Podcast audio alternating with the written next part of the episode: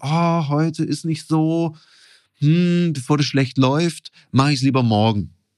Das können viele andere Berufe überhaupt gar nicht entscheiden. Also eine Busfahrerin oder ein Busfahrer kann ja auch nicht einfach sagen, oh Gott, guck dir mal die Horde Jugendliche da an an der Bushaltestelle, da fahre ich mal lieber weiter.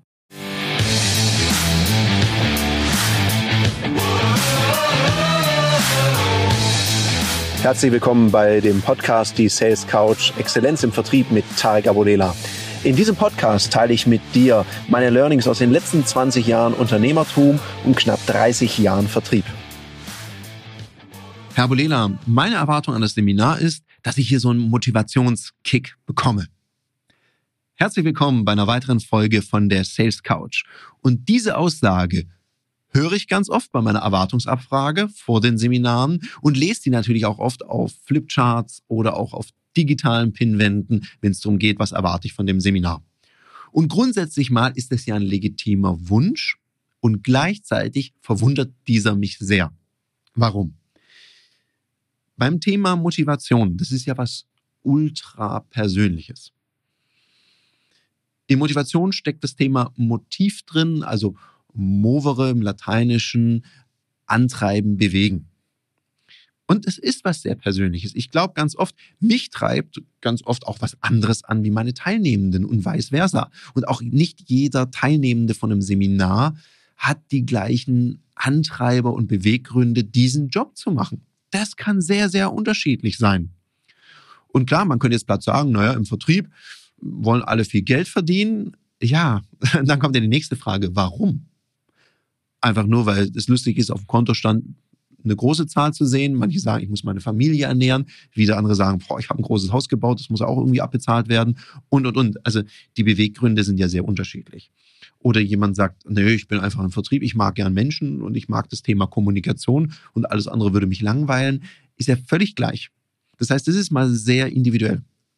Und ich glaube auch, dass eine große Verwechslung vorliegt zwischen Motivation und Spaß an der Arbeit haben. Natürlich macht's, wenn ich motiviert bin, wenn die Arbeit meinen Motiven entspricht. Also wenn ich das tue, was auf meine Werte einzahlt, meinen Motiven entspricht. Also wenn ich zum Beispiel in so einer Motivationsanalyse, kann ich jedem übrigens mal empfehlen, sowas zu machen. Stephen Rees, 16 Lebensmotive. Und wenn jemand jetzt ein Motiv hat auf Neugier, ganz hoch, und der darf nie was dazulernen oder Dinge hinterfragen oder ergründen, hat derjenige oder diejenige echt Schmerzen in ihrem Job.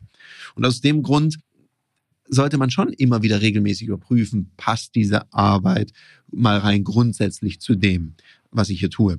Und wenn jemand mir sagt in einem Seminar, hey, ich suche mir einen Motivationskick, dann frage ich mal zurück, was macht denn gerade keinen so einen großen Spaß? Und dann kommt es meistens, dann ist irgendwas schwierig oder neues Produkt wurde gelauncht oder, oder, oder. Also da bitte ich dich mal zu überprüfen, was meinst du denn, wenn du sagst, boah, ich bin gerade nicht so motiviert?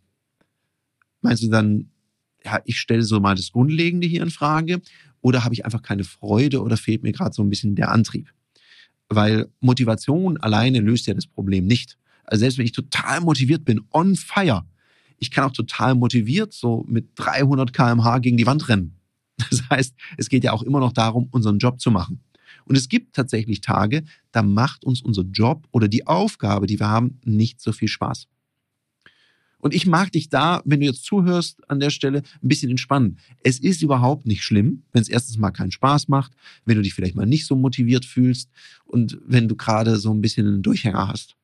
Das ist nicht fatal. Also selbst als Unternehmerin oder Unternehmer, als Selbstständiger oder derjenige, der du deinen Beruf freiwillig gewählt hast, ist es durchaus legitim, dass mal etwas nicht Spaß macht.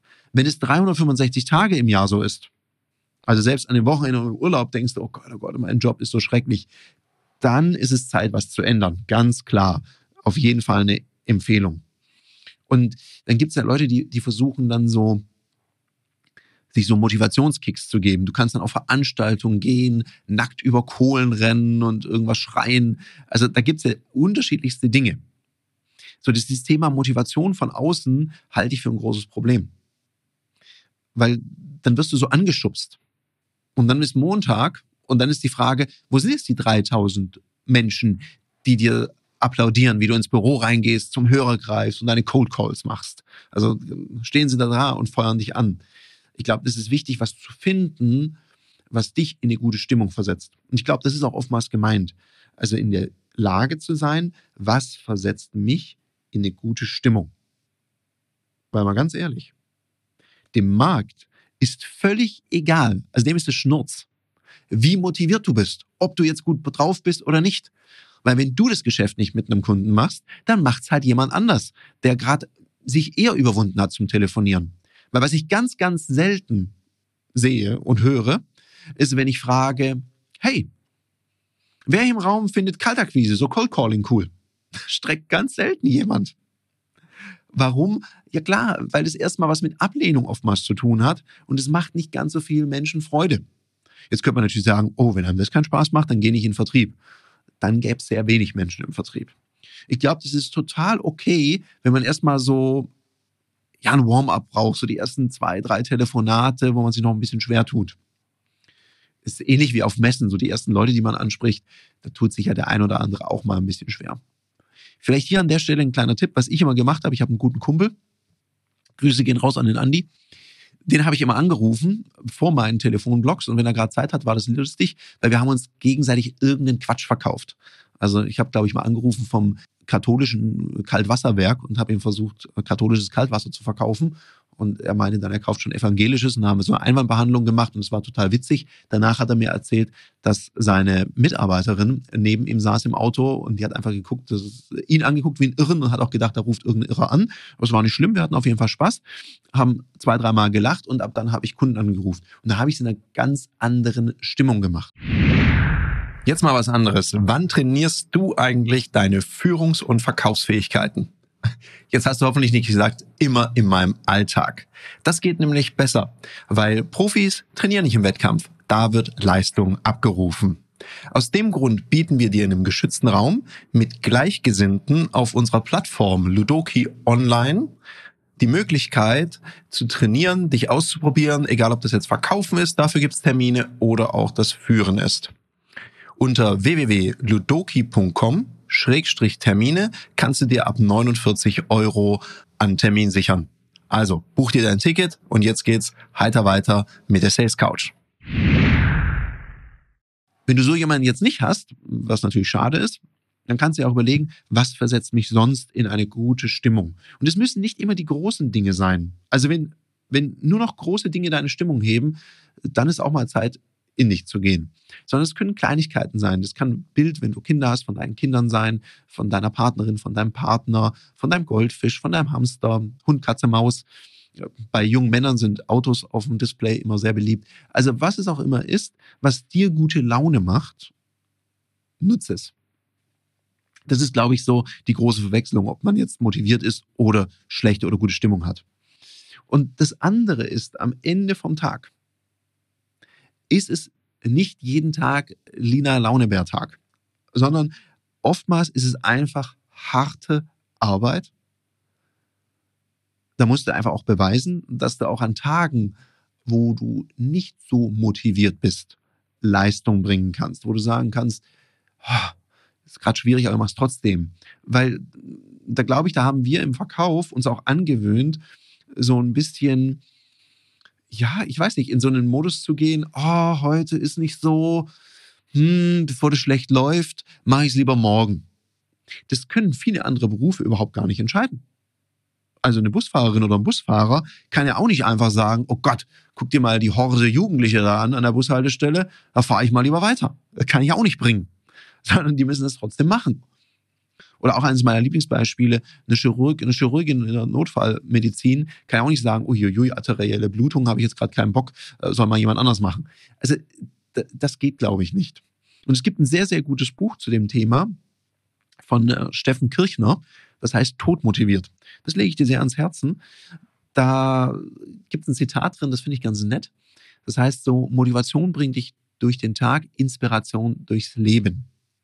Und da ist ja eine Frage, die man sich immer stellen kann an schlechten Tagen. Für was mache ich es eigentlich? So geht es mir zum Beispiel im Sport. Wenn ich manchmal ins Training gehe und dann gucke ich auf den Trainingsplan, dann sinkt meine Motivation manchmal ins Grenzenlose. Wo ich dann denke, oh Mann, das sind einfach nur Schmerzen. Jede Übung Schmerzen. Da gibt's keine, das sind alles nicht meine Lieblingsübungen. Und dann stelle ich mir schon die Frage, warum mache ich das? Gut, ich will jetzt äh, nicht irgendwie an einem Wettkampf teilnehmen oder so, aber ich sage, ich mache das ja für meine Gesundheit, um möglichst lang einen fitten Körper zu haben. Und dafür bin ich bereit, diesen Preis zu zahlen. Weil es ist ein Preis. Das macht jetzt halt gerade keine Freude. Und es gibt wieder andere Tage, da sehe ich den Trainingsplan. Oh Gott, wenn das jetzt mein Trainer hört, dann denkt er sich, wie, du siehst den Trainingsplan und freust dich. Das kann ja fast nicht wahr sein. Also bitte, lass die Trainingspläne so. Manchmal denke ich, aua, und manchmal freue ich mich. Und ich glaube, das ist auch ganz normal. Und dann muss einfach der Grund groß genug sein. Du wägst ja immer ab. Warum mache ich das? Die Steuererklärung, ich meine, ich kenne auch niemand, dem Steuererklärung Spaß macht. Aber warum machst du sie? Damit es keinen Ärger gibt. Und manchmal kriegt man ja sogar Geld zurück. Also macht man seine Steuererklärung. Also es muss nicht Spaß machen. Also ich kenne wenig Menschen, also Unternehmer, die sagen, also die größte Freude ist, wenn ich Formulare ausfüllen darf. Also ich habe da zum Beispiel gar keine Freude. Nur manchmal ist es ganz schlau, Formulare auszufüllen. Da mache ich es halt trotzdem. Da mache ich es halt nicht in bester Laune und total motiviert, sondern ich mache es einfach. Also in Zukunft, wenn du mal nicht motiviert bist, dann überleg dir einfach, ich habe zu dem Job ja gesagt, das gehört halt mit dazu. Das ist das, was nicht für so viel Spaß macht. In dem Sinne wünsche ich dir einen total motivierten Mittwoch, vor allem umsatzstarken. Bis nächste Woche. Das war eine Folge von Die Sales Couch. Danke, dass du hier deine Zeit investiert hast und bekanntlich bringt ja die Investition in dich selbst die beste Rendite. Und eins noch, ganz wichtig, vom Zuschauen ist noch niemand Meister geworden.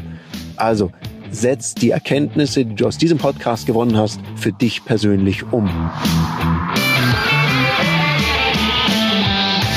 Wenn dir der Podcast gefallen hat, dann lass mir eine 5-Sterne-Bewertung da, hinterlass einen Kommentar und vor allem abonniert diesen Kanal, damit du in Zukunft keine Folge mehr verpasst. Und wenn du jetzt das Gefühl haben solltest, dass du jemanden kennst, der diesen Content auch unbedingt erfahren sollte, dann teil den mit ihm, weil Sharing is Caring und in diesem Sinne viel Erfolg beim Umsetzen.